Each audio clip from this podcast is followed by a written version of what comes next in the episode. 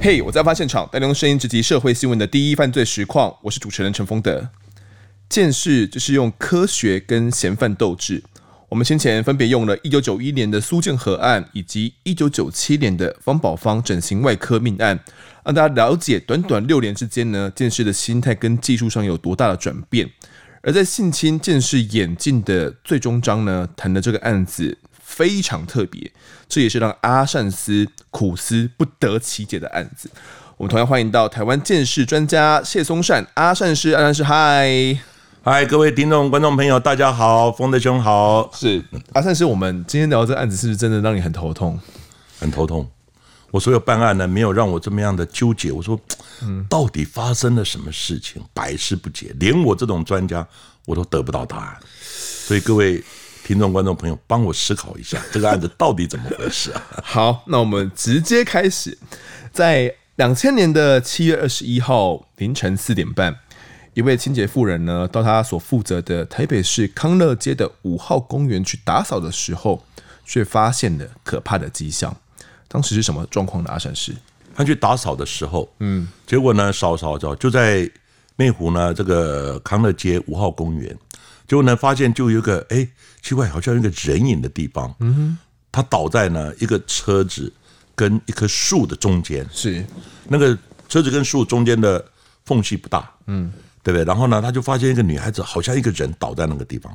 他趋前一看，头上都是血，都是血。但是呢，身体呢，整个几乎赤裸。嗯，他的上面的一个小小背心拉到。颈部的地方，嗯，全身下部全部赤裸，嗯，那赤裸呢，还有一个就是他的一个呃内裤，嗯，好，就在丢在那个旁边，嗯哼，好，但是呢，他的皮包啊，他的一些呃车钥匙啊都不见了，嗯，然后呢，他呢穿一个凉鞋，凉鞋也脱落在旁边，嗯，那最重要的是过程还有拖的痕迹。你说，比如说从 A 点拖到 B 点从那个路口，就是那个，因为公园是一个类似三角形一样，嗯，他就从那个路口的十字交集点那个地方开始，因为他第一个拖鞋掉在那个地方，嗯，然后呢，沿路就开始有拖行的痕迹，所以代表他可能在那个地方被打了以后，头开始流血，流血以后呢，就拖到那个地方。那另外呢，就比较特别的是，因为全身几乎赤裸。他的小背心拉到颈部的地方，嗯，但是我们发现呢，他的左胸部的地方，尤其是在那个呃乳头的地方呢，周围发现好像有那个齿印，就是咬痕，有一个咬痕，对，有咬痕。不过这个发现呢，是妇人先报警察嘛，就是派出所先到嘛，一般都是这样，然后派出所再报分局嘛，嗯，那分局一报一看不得了，这就是一个类似性侵的一个杀害的命案嘛，就通报我们。那我因为我刚好也住在内湖嘛，那我住在是西湖的地方，然后呢，这个案发是东湖，但是其实蛮近的。我大概一接到电话，我那时候准备要上班了，一看接到电话，我就直接就转到现场的地方。凌晨四点半发现的呢？对，那时候七点半，基本上那个时候也差不多我要上班了，也差不多上班了，很快的就辗转的就通报到我嘛。对，所以我又很快我就时间哦就掌握时间，很快就到达现场。不用去公，不用去那个警局，不用办，不用不用不用不 用去了，因为。还是案件为为重嘛，里面就通报说，我今天有案子嘛，对不对？请哦，万一要开会，请代理人过去嘛，哦，就是这样。所以去的时候呢，就发现这个状况。另外呢，发现后来我们就查一些相关的讯息，这个女孩子她的男友就住在旁边，这小公园旁边。嗯，然后呢，她要告诉她，她已经在前一个晚上，就是应该是当天的清晨两点半的时候，她就打电话给她的男友，嗯，说。我要呢到你们家是哦，到哎，他大概差不多两点钟的时候，她又打电话给她男友说，我要到你们家去，因为他们男女朋友关系嘛。对，结果呢，差不多经过到两点半的时候，她又再打一通电话，他说我到了。嗯，后来我们在附近呢也查到他的机车，那机车已经停好了，就从机车停好的地方走到男友家五十公尺。哦，大概，可能一分钟，一分钟不到啊。嗯，那男友一听到哦，你到了，他也把底下的门，那公寓的门、店门也打开了。嗯，啊，女孩子就在这中途遇害了。所以呢，很多人刚开始也怀疑你男友涉嫌程度很高。好，阿三是，我们先来呃，听众说明一下这位死者啦，对，叫做郭新玉。郭新玉，哦、郭新玉是当时才十八岁，是一个加油站的工读生哦，正值青春年华。那他其实打扮还蛮时髦的、哦，他喜欢穿垮裤，在案发的当时，他也穿着垮裤哦，对，然后还染着一头金发，打扮呢非常的时髦，且外貌可爱亮眼。妈妈说：“哦，她未来想要去成为明星啊！当时还可能遇到命案之前呢，还去拍下一整个相簿的这种沙龙照，却在那一天凌晨被清洁妇人发现沉尸在内湖的五号公园。好，那阿善是，所以这一个呃郭新玉的部分啊，我们看他的直接看上去他的死亡原因可能是什么？死亡原因就是没多久啊，嗯，就是在那一天早上的时候，嗯哼，因为你看到达现场是停车。”走到男友家五十公尺，男友也把底下的门打开。请问，这个过程没有很远啊？对。然后呢，也就在这个时候，那后来男友一直觉得说人都没有上来。嗯。其实男友会被怀疑，是。那你为什么人到了啊，一直没有上来？啊啊！你为什么不去看一下？但是我我我想了解的是说，呃，他当时致命伤在哪边？哦，对，致命伤当然这个案子后来有解剖，嗯，外表是看不出来，发现呢耳朵啊这个。鼻孔啊，嘴巴都流血。后来发现是头部有有外伤，头后来解剖呢，头颅骨都破裂了，嗯，破裂了，就表示呢有重击。他基本上呢，其他身上没有其他的，就头部的地方有打。当然打有两个怀疑点，嗯。一个是不是抓头撞地，嗯，因为地也算是一个钝器啊，对，抓头撞地那个力道也很大。第二个是拿。另外一个像石头啊，或者其他的东西来打，但是我们也看呢，它不像榔头类的，不像说拿榔头，因为打会圆圆的嘛，它是打的是一个广面的，广面有可能是砖头啊等等，可是附近又没有看到打的砖头啊。你们附近都找了，就是对，就是没有那些石头啊砖头，但是比较怀疑的就是抓头撞地面，有没有可能是用拳头？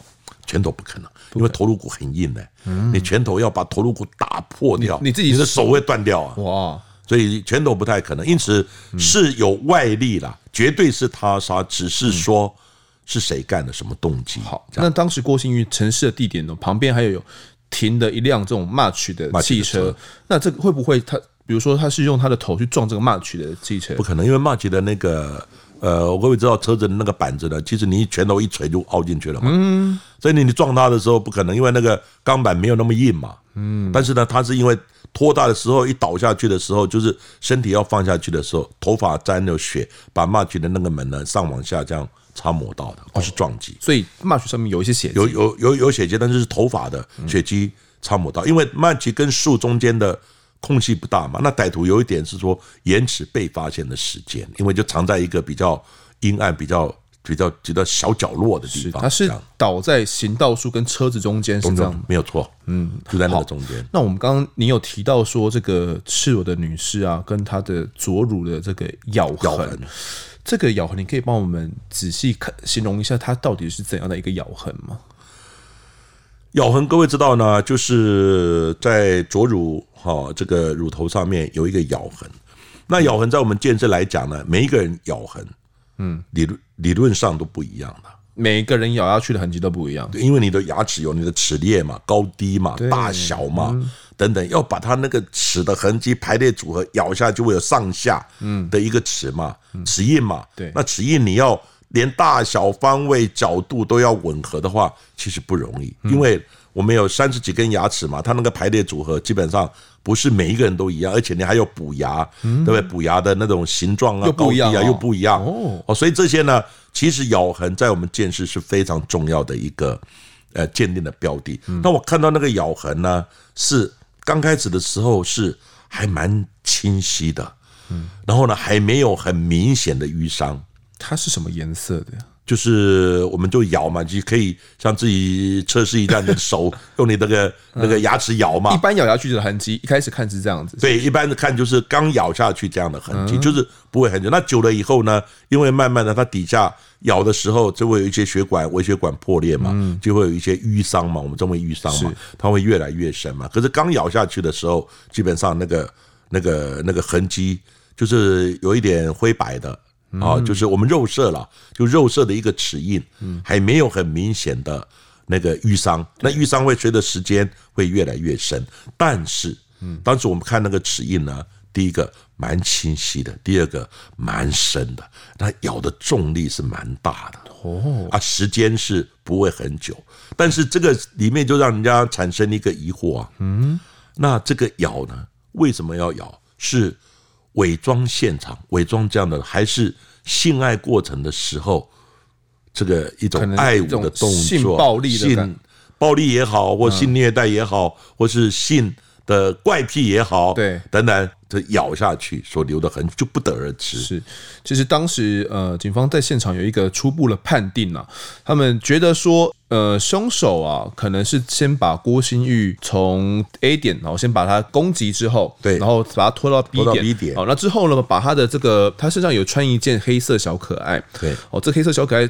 拉到胸肩膀的位置，另外呢，他的凉鞋呢，也把它都丢在对，拖旁边的，然后。垮裤也脱掉，内裤也都脱掉了，内裤就放在他左脚凉鞋的上面。对，哦，当时不知道有没有性侵，因为看起来就像是性侵的现场。或许当时警方初判说，或许是性侵过后，然后临走之前，在他的左乳咬了这么大的一口，然后留下一个清晰的齿痕，之后再一并的拿走郭新玉他的呃手机还有机车钥匙。对，哦，所以到目前为止都还没有找到哦。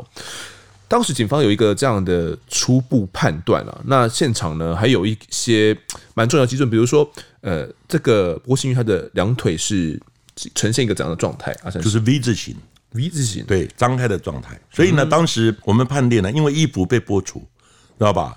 那个小可爱拉到肩膀，呃，肩膀到颈部、肩膀那个地方，所以我们第一个判断是不是真的有性侵？嗯，真的有性侵。然后呢，过程之中呢，就咬了你的的左乳。那我们再从情境环境的一个判定呢，嗯，第一个是那个地方已经两点多，慢慢的，好，大概有一点天快亮了，嗯，对，天快亮，那也是五点多的时候扫地的欧巴桑发现，对，所以呢，在这样空旷的地方，你敢没有任何遮蔽，就直接性侵，然后女孩子不会叫，嗯，然后你就会。那叫的时候，人家就会来看嘛，对，啊、对不对？就会因为附近都是住家，都是公寓啊，都有人住啊，这样子很近啊。嗯，所以呢，你敢这么大胆的作为嘛？那没有关系。你如果有心经的时候，在他的下体内、下体外，嗯，好一些衣衣物上，会不会找到精斑？应该会哦，应该会啊。那金斑就锁定你啦，除非有带保险套吧？对呀、啊，精斑就可以，呃，以后即使没有办法比对出来事后是谁，还是早晚有一天会找到你。嗯，哦，这个没有问题，是不是真的是性侵造成咬痕，造成留下这些金斑？嗯，第二个就有可能是故布疑阵。嗯，其实不是性侵啊，我只是要制造这样的假象，让你往性暴力啊、性变态啊等等这些方向嫌犯去找，叫故布疑阵。那所以呢，就会想到这个男友啊，你想，他已经知道他已经到了，他告诉你到了，是车子停的位置距离只有五十公尺，嗯，那经会经过那个小公园，那个公园是一个三角形的嘛，不大，但是呢有一些树哦，长得蛮多，有一点阴暗呐，嗯，但是经过那个地方，如果一个女孩子碰到一个陌生人要对你侵侵害，你第一个动作会怎样？我。我会叫啊，叫啊，骂你是谁？你干嘛？你想干嘛？嗯，附近都有住家，嗯，但是就没有人听到喊叫求救的声音。嗯，有人听到的啊，女孩子好像一个惨叫，知道吧？或者是说，呃，就是啊一声而已，啊一声，然后也没有说你干嘛？救命啊等等，这个基本的反应嘛。对。那所以呢，那时候就想说，而且有人听到说好像有讲话的声音，争吵的声音，争吵的声音。那争吵声音。就熟人呐、啊，不然你跟歹徒争吵什么？假如我要被性侵，我跟他吵吵什么？好像不用吵嘞，不用吵就叫就好了嘛，就叫就求救嘛，对嘛，就求救嘛，没有什么吵的嘛。吵应该是可能有某些纠纷，某些哦怨怼哈，然后呢就是就是吵起来嘛。对，那最主要为什么会怀疑她的男友？那男朋友明明知道说女朋友来了嘛，五十公尺，嗯，对不对？然后就没有进来，但是他有听到啊一声，对，他以为是。呃，大概发生什么事情呢？这个夫妻吵架等等，他就没有去管他嘛。是，那你想，你女朋友就已经到了，要来了，有啊一声，你为什么不去看呢？第二天他要上班的时候，他也经过那个地方嘛。然后呢，他听人家讲说啊，什么是外劳，可能是外劳，知道吧？因为那那一阵子哦，也有一些外劳在附近嘛。是，他说是外劳等妹，是一个女孩子外劳。啊，你会不会看你女朋友昨天没有到你家来，又跟你讲说她已经到了？啊，你会不会怀疑？是，所以呢，他就直接去上班。上班以后呢，最后呢是警方告诉他，因为求证的那个女孩子是过程嘛，这个相关的人都要去问嘛。对，哦，最后呢，他下班的时候再到派出所的地方。去指认，嗯，去看啊，的确就是昨天晚上说要到我家来的这个郭女，这个女朋友，这整个过程是这样子，是因为刚刚一直有提到这个男朋友的部分哦。对，好，我们先来讲一下这个男朋友叫做吕建敏。好，吕建敏呢，当时十九岁，大郭新玉一岁哦。那其实当时就被警方列为嫌疑人。他在也是在加油站打工的时候呢，来认识郭新玉的。那他其实白天呢，在一间装修公司呢，担任这种电脑测试组装员哦，晚上也很拼哦，就在加油站打工，等于兼两份差啦。对，认真赚钱，对，认真赚钱这样子哦。那两个人就因此这样子，可能在加油站有认识的。好，阿善是，我们一直提到说，这个郭新玉好像有被性侵的状况，你当下有去进行一些采证吗？当然，采证我刚刚讲过呢，包含胸部的那些痕迹哈，包含下体的采证，这个在法医的基本相验都会做，嗯，都会做。结果呢，在下体采证呢，一定就棉棒嘛，看下体有没有精液啊等等，哦，就会采证。那这个咬痕的部分呢，我们想说会有牙齿咬，那会不会病水的什么口水啊？口水啊，哦，所以口水我们也采啊，咬痕先拍，比较标准，用比例尺先垂直的拍，嗯。因为以后要比对嘛，要做咬痕的重叠比对嘛。对。第二个就要采 DNA，嗯，采 DNA。结果呢，下体采出来，发现呢是有精液，但是呢精液是吕建敏的。有精液，精液，精液是吕建敏的。嗯。那吕建敏刚开始，警方问他呢，说：“那你女朋友没有到你家，你会不会会不会起疑心？”对。然后他讲呢，刚开始我以为他糊弄我，知道吧？嗯。这个就是等于是。呃，就开玩笑，呃，开玩笑，对不对？说要到了，其实他根本就没有到，他就不理他，是知道吧？那那警方问说，因为下体才出来金斑，后来鉴定是他的嘛，就问他说，那你最近有没有跟那个就是郭女发生关系？是，他说没有，没有，没有，没有，我大概两个多礼拜，通通没有跟他发生关系。那那不是很奇怪吗？那不奇怪吗？你底下。精斑还是算蛮新鲜的，怎么会两个多礼拜？两个多礼拜，它就代谢掉了，洗也洗掉了，等等，所以就觉得它可疑啊，嗯，对不对？后来呢，警方找他的时候，他说我两个多礼拜完全跟他没有发生关系。好，那为什么我们底下采的棉棒，对，事后鉴定是你的？他马上就改口，他说啊，我忘了，我忘了，前几天啊才有呃，我们有温存一下哦，这个发生关系等等，前几天跟两个礼拜都没有。完全没有任何接触，所以呢，证据呢说有出现到哪里的时候，他就讲到哪边，哎，讲到哪边。至于呢那个胸部乳头的部分呢，我们也做 DNA 啊，嗯，DNA 刚开始呢，因为那个时候要做一个叫做 YST 啊，就 Y 染色体的采证，Y 染色体是只有男的才有，对，女的没有 Y 染色体，但是 Y 染色体做的呢，它那个只有我们的 DNA 呢，它只有一半，嗯，知道吧？因为我们一般都是配对的嘛。哦，配对，它那个只有一半，因为呢，我们在精虫 Y 染色体基本上只有一半，嗯，一半它的证明力呢，误差率就会就会高一点，蛮高的。哦、但到当时呢，因为就觉得很奇怪，有咬痕，但是那个量不多。你说的口水的量，口水的那个量不多。嗯，刚开始这个 Y 染色体没有做，没有做出来。就是太少了，是不是？太少了，对。然后呢，没有做得很漂亮了，就是没有办法去做判定。嗯。但是 Y 染就没有办法判定。但是呢，后来发现有那个齿印呢。我刚刚讲过呢，每一个人牙齿的生长排列组合等等，那个齿印是不一样的。对。后来就跟吕建明讲，那你有没有这几天有没有咬他的这个胸部呢？嗯。他说没有，没有，没有，没有，没有，没有咬胸部，又没有了。嗯。那好，你愿不愿意做我们做鉴定呢？牙齿。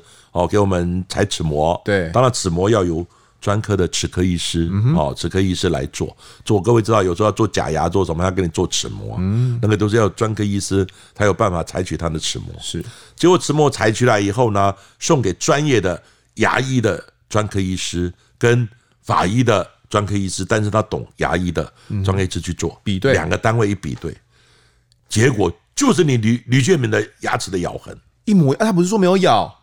对啊，他跟他讲，又不是没有咬，对啊，对不对？他说啊，对对对，我记起来了。那上次跟他发生关系的时候，啊，我有轻轻的这个，我有咬他了，等等，怎么又变了？哦，但是有一个法医说，那个咬不是你几天前的，那个咬是心痕，我也看是心痕。对他们，他觉得判断在一天之内，对，一天之内，当然不敢说几个小时，一天之内心狠。嗯，啊，心狠，你说之前咬的，对不对？那为什么牙齿是你的，齿痕是你的？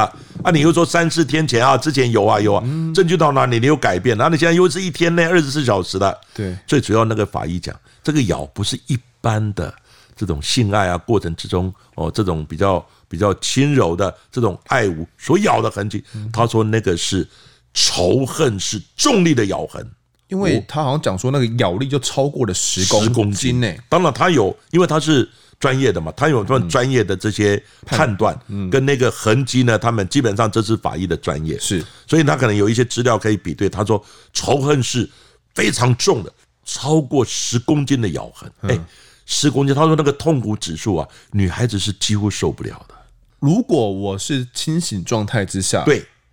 就几乎几乎受不了的，所以他就怀疑是不是是不是他已经昏迷了，而且濒死的状态。那濒死就是怎么样？就是你攻击他，他已经快没命了，倒地了，你再去咬他，他也叫不出来了。对，他也叫不出来，而且下体呢，很可能也是哦，你有性侵他还是怎么样？那下体的精液是你的咬痕呢？后来。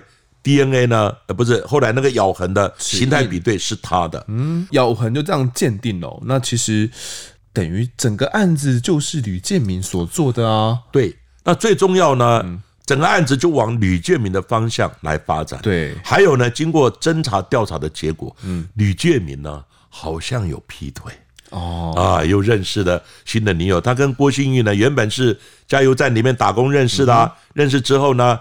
然后呢，后来慢慢的发展哦，就有慢慢牵手，牵手以后就发展有性爱关系啦。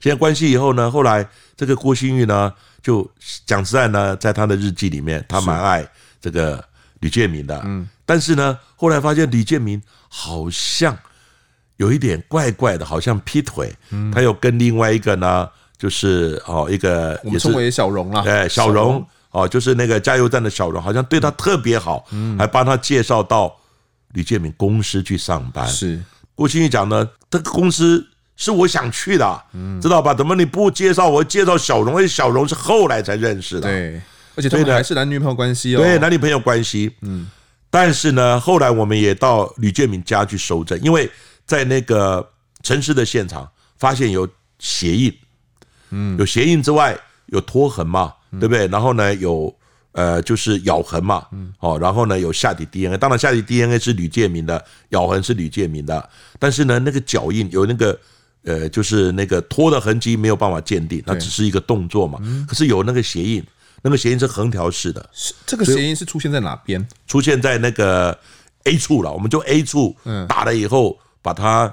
拖到 B 处嘛，那那个 A 处就在转角的地方。第二个，那转角的地方，他的郭新玉的拖鞋掉在那个地方。对，结果拖鞋上面有那个鞋印的踩过的痕迹。哦，所以那个鞋印我们鉴定结果，包含尸体旁边也有那个鞋印的痕迹。嗯，这个痕迹我们排除结果呢，发现不是到场人员的，它是属于类似那个蓝白拖，嗯，类似蓝白拖这样的一个鞋印。后来呢，我们也到这个吕建明家里面去搜索。看他第一个有没有沾血的衣服，还有没有沾血的鞋子、拖鞋啊等等。对，后来发现他家里面没有这样的拖鞋，哦，没有这种样子。当然是不是被他丢了？Anyway，不知道。嗯，就是没有这样的拖鞋。然后呢，一找他所有的鞋子啊，包含一些相关的衣服，也没有找到血迹。嗯，那又如何证明？因为打他的时候，女孩子理论上呢，你在敲他、打他的时候，或是撞地呢，对，他都会有。会有叫的声音，当然也可能第一力就撞得很用力，他就昏迷了。可是这个过程多多少少你会去接触到一些血迹啦，对啊，哦，接触到一些，但是还有鞋印，你知道会有那个拖鞋的鞋子啊，这个都可以做比对。可是就是找不到证据，好奇怪啊。对，好，其实当时这个郭心玉的致命伤就在头部嘛，那当时有做一些判定哦，认为这凶器可能是钝器，可能是石头、砖块或哑铃哦，有可能。对，那。凶器的大小没有影响，但是是有衬垫的。就是等于说，可能有有个东西包起来哦，然后来去攻击，才会有这样的一个一个伤痕。但当时也有觉得说，哎、或许死者的头发也是一种沉淀的，是有个缓冲啦，才会有这样的一个痕迹。这个撞击之后导致的头骨裂掉范围有到四五公分哦，所以他头骨裂痕非常多条。他至少呃，后来专家判定说，凶手至少打了有五六下之多哦，可能在打第一下的时候。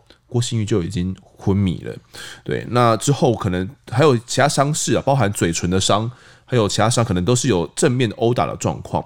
哦，那甚至还有觉得说这个案件，因为呃大脑的左侧的损伤哦是比左头皮的损损伤是比较多的，有怀疑。有可能这个凶手是左撇子，哦，当时现场有做一个初步这样子的判定。后来呢，我们警方也有去问这个吕建明啊，哦，吕建明，我们现在讲一下吕建明他的供词哈，因为一直没有讲到他的供词，所以他说供词反反复复的啦。对，好，我们来讲一下他证据到哪里？对对对，就讲讲到哪里？我们现在讲一下吕建明到底是安怎供诶。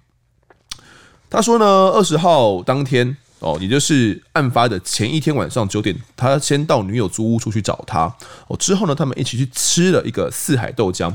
但当天晚上呢，女友生气了。为什么生气？就是刚刚阿山师所讲的啦，就是他们跟这个小龙介绍工作啦，哦，然后不介绍给这个他的女朋友，所以他的女朋友就郭新玉就有点生气啊，双方就发生争执。哦，后来呢，他们就到了郭新玉的租屋处里面，哈，要帮他打扫，可能是呃，就是整理家里面啦。哈，那。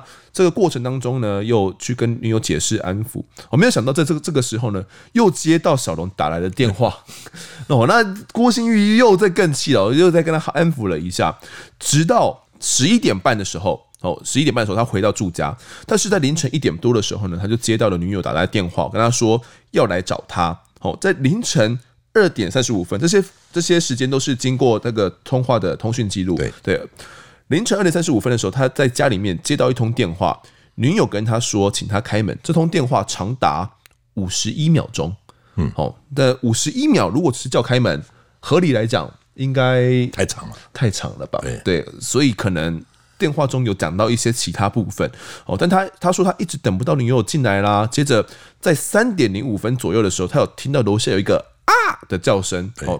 还是没有听到女友进门，那他有打电话给女朋友啦，觉得说，诶、欸，可能是女友恶作剧啦，哦，所以他就这样先睡了，哦，直到隔天警局对要去对上班才去，后来回下班之后呢，才去警局报案。吕建明也有说，他因为他自己跟哥哥住了，还有跟父母一起住，女友之前都会多次的偷偷溜进来家里面，那他所以他先前就告诉女朋友说，不要。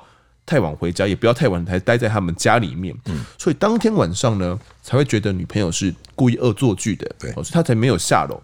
这个是他的说法啦。对，但是到底是不是这样，就是感觉就是要让法医来判断了。后那后续这个鞋印我们没有踩到，哎，没有踩到。对，家里面也没有同样的东西。当然，我刚刚讲会不会会不会丢了等等，对，哦，不得而知。那其实当时在里面好像总共扣到了。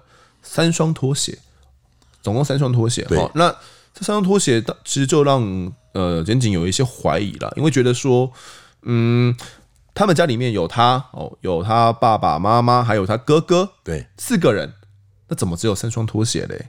对哦，就是他们当时检警就有一些怀疑了，哦，但是案发当时。还有蛮多证人去听到一些东西的，对，有去听到附近的邻居有一些听到声音，有出来探头看，对，有探头看一下，所以而且还有讲到说，诶，看到那个人跟一个箱型车高度差不多，差不多一百八十公分左右，吕建敏是一百八十三公分，对，这一点其实对他蛮不利的。另外还有证词要讲到说，其实很多人都有听到了，因为有叫喊声，有听到啊，然后有听到一些叫喊声。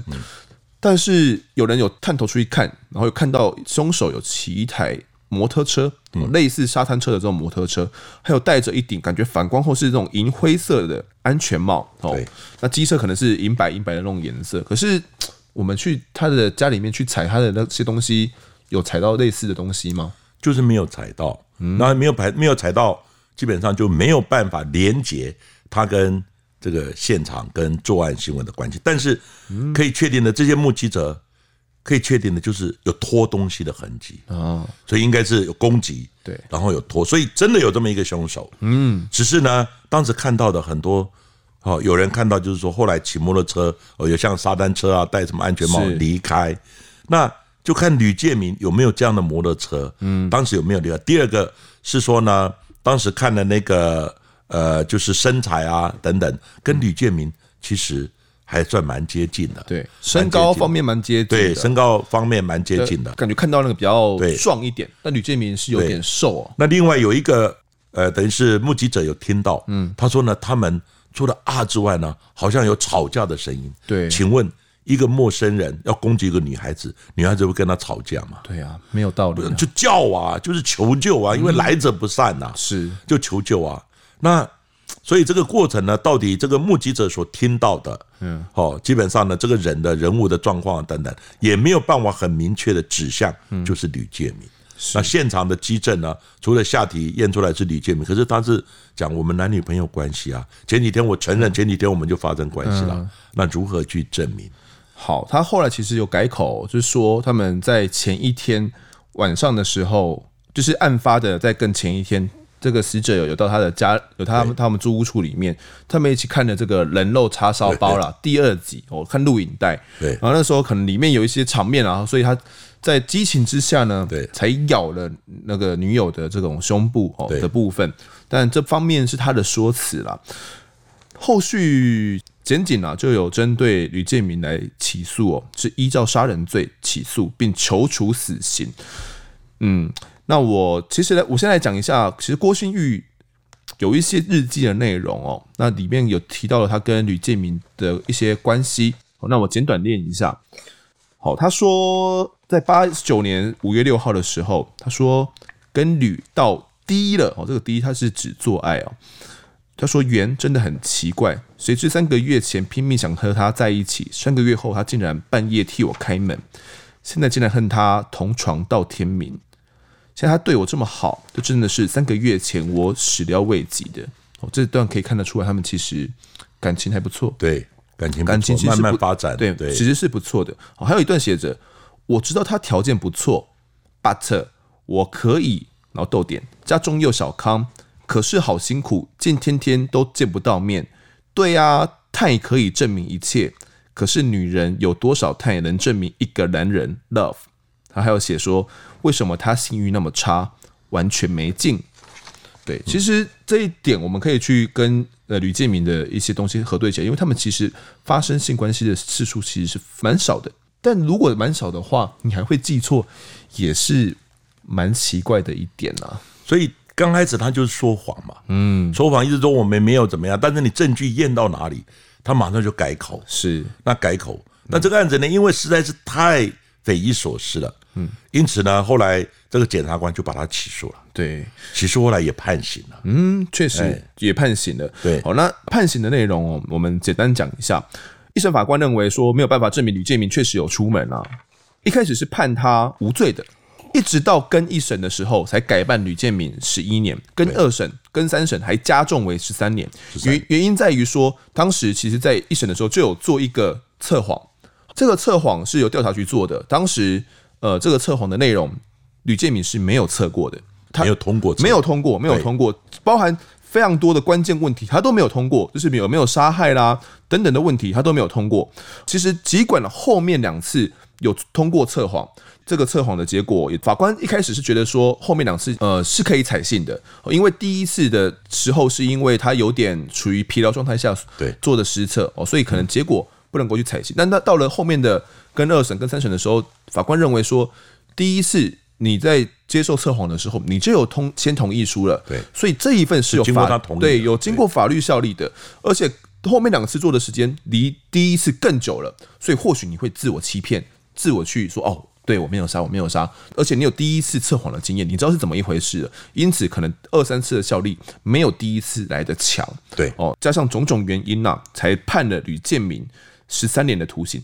没有想到这个判决也确定了，三审也定验了，他也就入监服刑。对，而在后面想不到有意外的发展，是不是啊？三十后面的发展是怎么样？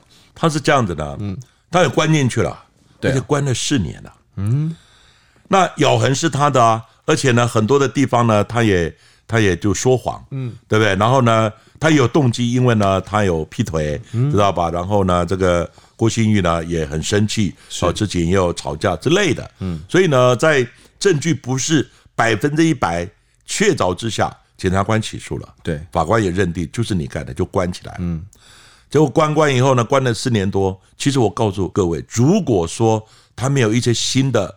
突破新的发现，他就继续关了。嗯，关到关十三年，关的就是关到十三年结束，或是呃到一半的时候就可以假释嘛。嗯，结果怎么样的？随着科技的进步，这真的是科技的进步。嗯，慢慢进步。在胸部呢，乳头上面的咬痕，这个咬痕的鉴定是他的。对，可是 DNA 呢，刚开始呢是没有做出来，或是呢无法判定，可能量太少了，量太少了。嗯，但是我们也很纳闷，说会咬这么深，为什么？那个量那么少，好奇怪，好奇怪，真的，我这个第一次我第一个我奇怪，第二个呢，后来就把这个采样，因为采样是我们采，我们的团队采的，我也在旁边看。第二个呢，就是呢，把这个 DNA 呢送去鉴定，刚开始量不足，知道吧？型别哦没有办法很明确的判定。是经过案发后十五年，二零一五年的时候，嗯，结果这个 DNA 呢，在检验的时候，赫然发现，因为科技一直进步，对，型别越来越多，赫然发现。验出来不是他的 DNA，Y 染色体的鉴定结果不符啊，咬痕鉴定是他的，对啊，为什么 DNA 不是他的？你不觉得这是我百思不解的地方？为什么啊？为什么？还有人在咬一次吗？不是咬一次啊，咬一次的咬痕两个单位哦，两个专家鉴定是他的哦，对啊，那 DNA 为什么经过科技的进步，刚开始是验不太出来，对，可是事后一验的时候有型别不符啊。嗯，当时我们就怀疑说这个不符，我们就揣测很多的理由。嗯，有没有可能污染的问题？你说可能检体污染哦？对，检体污染，或者我们在讲话，假设我们现在讲话，其实旁边的东西通通都会有口水 DNA 的污染。嗯，所以是不是污染的问题？因此当时呢，我们认定有可能的话，就把当时所有到场人员，嗯，到场的人员，包含我，嗯，所有的人都采唾液棉棒做 DNA。嗯。DNA 看这个是不是你的污染？如果是你的污染，当然就是被训诫一顿嘛，可能也就这样的嘛。嗯。可是后来所有的人，包括办案人员、到场人员，通通采了，也都不是。你们都采过了？对，采过了，不是。那不是之后呢？后来一鉴定呢，也不是这个李建民的。所以这个时候才发现说污染的可能不大。嗯。然后呢，验出来又不是李建民的，对，很可能李建民真的是被冤枉的。对，因为呢，旁边的一些目击者当然有听到了，但确定有一个人从现场离开，骑摩托车，而且有拖痕、有攻击，这是确定的。对，那这个人是不是吕建民？嗯，没办法。那这个咬痕一比对的时候，不是吕建民，所以只好怎么样？先把他给放了啊。那放了以后，刚刚讲呢，一个女友到你家楼下五十公尺就发生的事情，然后我们讲呢，又没有，又好像有有吵架，又没有大声呼救、喊叫、求救等等。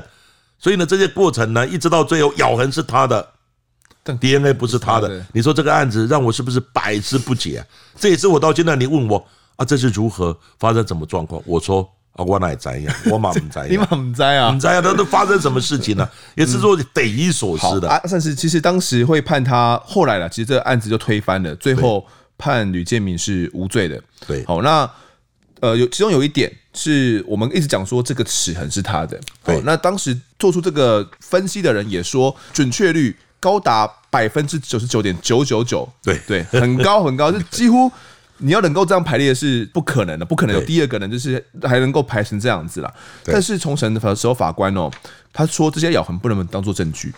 他说，美国的国家科学院二零零九年针对。国美国的鉴定制度提出一个检讨报告，对，他指出齿痕没有办法计算它的几率的，而且皮肤上的咬痕会因为时间的改变，皮肤的弹性而产生变化，对，而且这个案子的齿痕是平面齿痕，所以更没有办法去用逻辑去计算，因此认定他法医其实是没有考量到咬痕力道跟皮肤弹性这些相关特征了，最后认为法医研究所还有台大医院他们的鉴定报告可信度是。存疑的，最后没有采信。此外，还有一个非常关键的，就是我们的林固廷啊，林固廷的我们测谎专家，你的好朋友，哎，对他也有出庭作证。对，他说他有做测谎，对他还有做，他有做测谎。他说他当时问了吕建明的问题是说，你案发前有没有下楼？他就问他这个问题而已。哎，当时测谎的结果就是说，吕建明他并没有下楼，没有下楼。对，既然吕建明测谎说没有下楼是通过的。那下面的公园的遗体就肯定跟他无关，除非他又上来嘛，又再上来做完之后又丢下去。对，反正有下去的话，就一定会有会有会是他会有咬痕，会有攻击，会有一些相关的。他说他没有没有下楼，然后有通过测谎，所以他说他不是他。而且吕建明后来也说，他说当初呢会承认，他有承认那些咬痕是他的，对，是因为那个时候你们的鉴定报告都说是我的啊啊，我不我说我不是不是很可疑嘛，他就顺势承认是他的。鉴定报告到哪里，他就承认到哪里。对，他说：“你要说我，那我我就说我是嘛，不然我说我不是，不是反正很可疑嘛。反正你们都说是我了，我就说我是我咬的没有错。但他说他真的没有咬。对，好，这是他的说法。因此啊，的基于种种理由，最高院最后做出了逆转判决，判吕建明无罪。这个案子其实到现在还是找不到真正的真正的凶手。对啊，那我说明一下，第一个就是说。”那个美国科学院呢，哈，他就是曾经哈对了美国以前呢，一些见识的东西，包含咬痕啊、毛发啦等等。那早期的毛发科技没有那么进步，只做形态学，毛发你的形态啊，其实每一个人的毛发的形态可能都不太一样啊。好，那时候没有做到 DNA，所以呢，后来。因为有很多的案子早期呢没有那么进步，DNA 也没那么精准，只有做到 ABO 型，嗯，ABO 型呢，然后再加上穆吉德的指认啊，哦，很多呢其实案子真的是冤案，真的是误判。对，后来也因为 DNA 的精准度越来越高了，DNA 鉴定结果。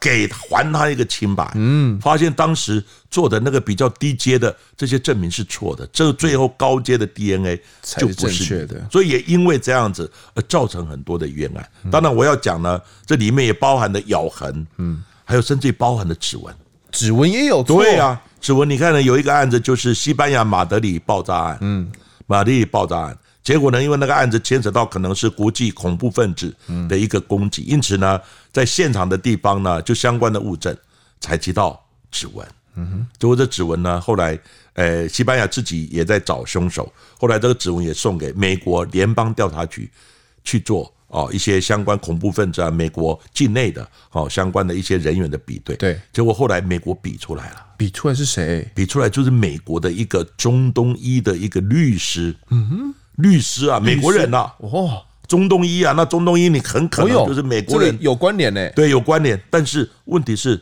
他没有出国的记录啊。啊，但是为什么物证上面有你的指纹呢？嗯，后来呢，一比对，那美国的联邦调查局还有经过专家再次的确认，就是你的，而且呢，特征点是都一样，十五个特征点都一样，都相符，那个误差率可以讲达到百亿分之一啊。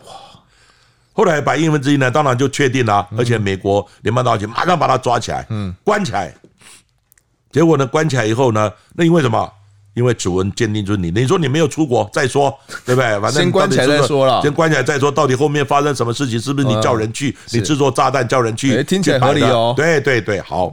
结果呢，把这个鉴定报告呢送给那个西班牙的警方，就西班牙警方也在查，嗯，结果西班牙警方呢送给西班牙警方，西班牙警方一看。这个好像有人为的一些一些判定的因素蛮重的，什么意思？就是呢，因为一般是科学嘛，比较科学化，对，它那个特征点的位置啊、角度啊等等。但是呢，有很多可能那个特征点不明显，是你给他下一个判断，这里有特征点，做一些推论研判的，这个就比较危险了。很多是人为的一个哦，就是主观的判定，哎，蛮这个因素蛮重的。是为什么？因为呢，他们也在查这个恐怖分子，结果他们查到一个真正的一个恐怖分子呢，也是真的恐怖分子。结果呢，指纹一比对，真的就是他，又是十五个，又是十五个特征点，也是一样是他。那为什么美国已经比出来了，那你西班牙又比出一个一个十五点特征点，也是一样的，那怎么办呢？后来呢，就西班牙的警方专家，指纹的专家先看，他确定说。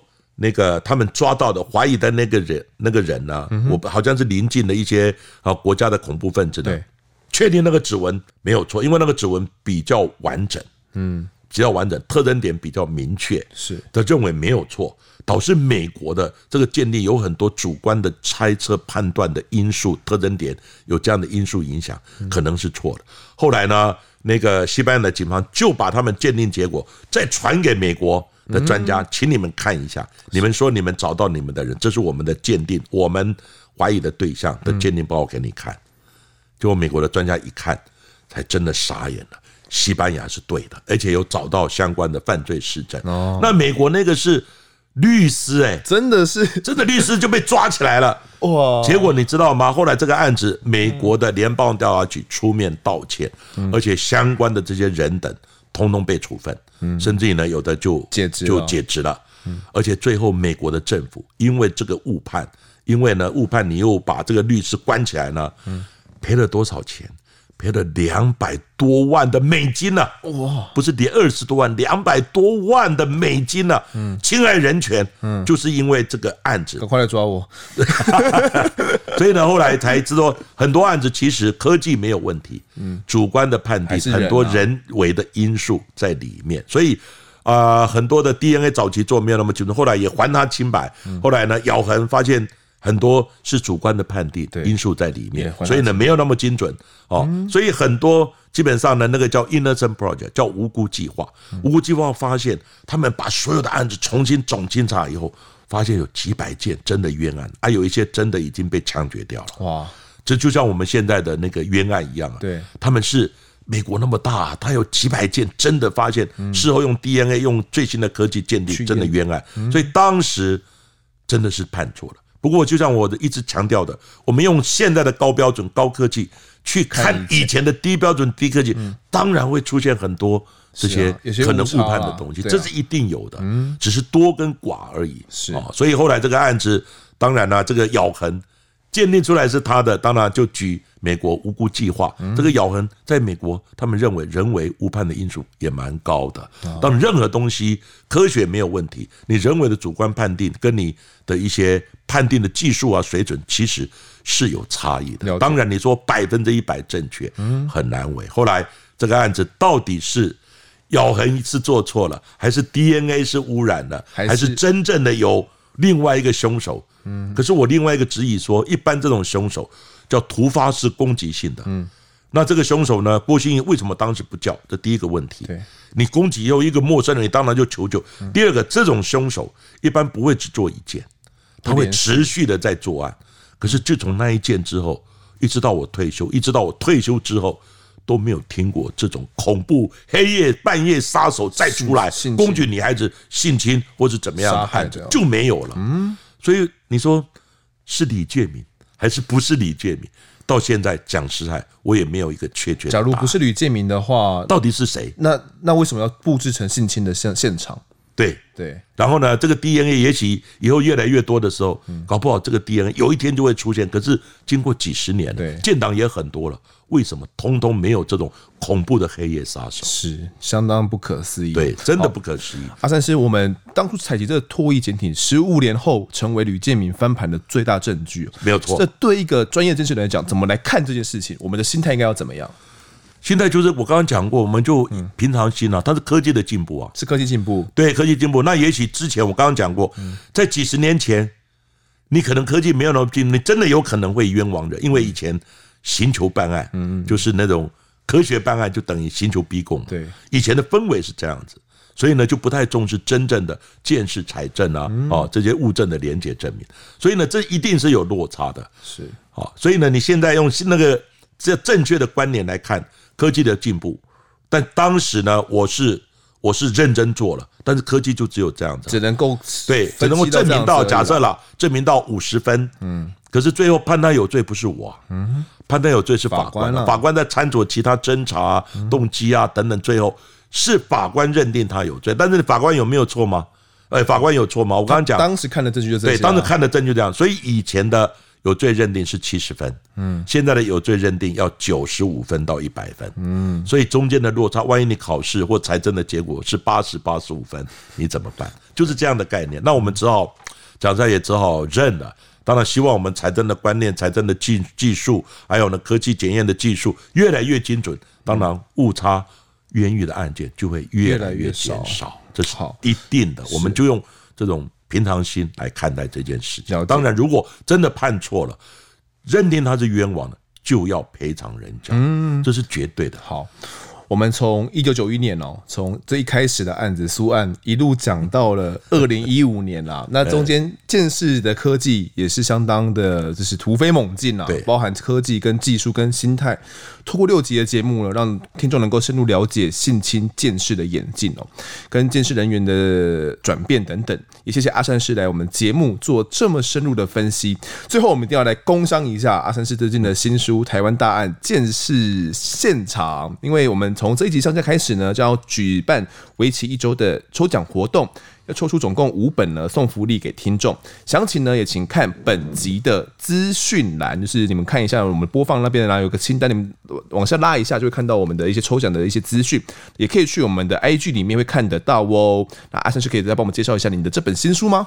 其实呢，这本新书呢，是我三十几年啊这个建制生涯的一个写照。嗯，那里面呢，其实也有包含今天。或之前几集我们所谈到的，好，比如说冻尸幺四的案子，好，还有方宝芳的案子，好，还有苏建和的案子，甚至于我们没有谈到的江国庆的案子，嗯到现在我没有改变的，我认为江国庆他作案的程度可能性非常的大，但是。呃，我不是批评我们现在的一个法治或者判决的结果，我不去挑战它。但是呢，我有我的看法，嗯，我有我的一个推论跟我的认知。当然，这个我们言论跟思想是自由的，嗯，我尊重国家的法治。你判了，我也只好用平常心来看待。不过，但是呢，这个所有的财政。哦，一些心路历程等等呢，这些我就写在这本书里面。当然，尤其是江国庆，或者是说呢苏建和等案，我跟我的老师这个师生对决，哦，这个对我来讲也是憧憬蛮大的。是，那我也把我的呃想法、心路历程，除了节目啊，在丰德的节目呢谈过之外，我自己的。这个阿善师鉴识实录也有谈过，然后呢，我也把这些心路历程跟我的鉴定的过程思维写在这本书。那这本书呢，其实是之前有一本书叫做《阿善师的告白》，绝版啦，哎，绝版了，找不到了。你很多人一直在找，问我找不到，只能去图书馆买，看图书馆看得到，对，但是呢，你要再买，绝对的买不到，因为。可能也听哦，丰德的节目，听我的节目，还有一个南部非常知名的异色档案的节目，对对对，很多人都想找这本书，找不到了。后来呢，有出版社哎，觉得为什么大家那么好奇这本书，是就来找我。那找我，我后来当然找到原来的公司，弄到一些档案、版权等等，谈好之后出了这本新书。是，这是我几十年、三十几年的一个见识生涯的写照，包含我心路历程的一个。坦诚的告白，好，到底我的想法、我的做法、我的思维等等。当然，我没有说要挑战判决的结果，对，因为呢，国家的司法我们要予以尊重。你不守法，那天下大乱了。每一个人都有自己的想法，对司法的判决，那真的天下大乱。所以呢，判决的结果予以尊重，但是你不能改变我内心跟的想法，跟我脑筋里面哦所要表达的一些东西，只是把这个东西。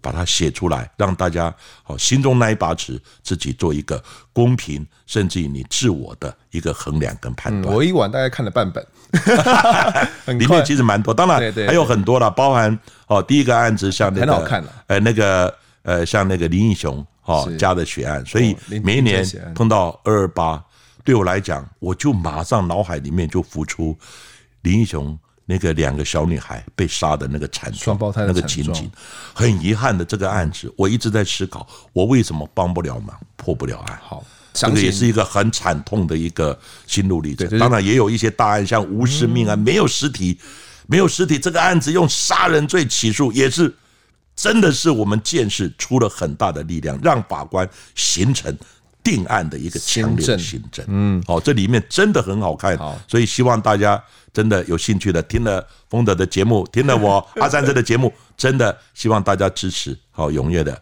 啊去购买这本书，珍藏也非常好的。OK OK，好，那大家如果对真的对阿善师的讲的内容呢有兴趣的话呢，都可以去上网购买这一本《台湾大案见识现场》哦。那我们也会抽出五本哦，记得来抽奖，送给风达的节目抽奖哦。没错，好，那我们感谢阿三师。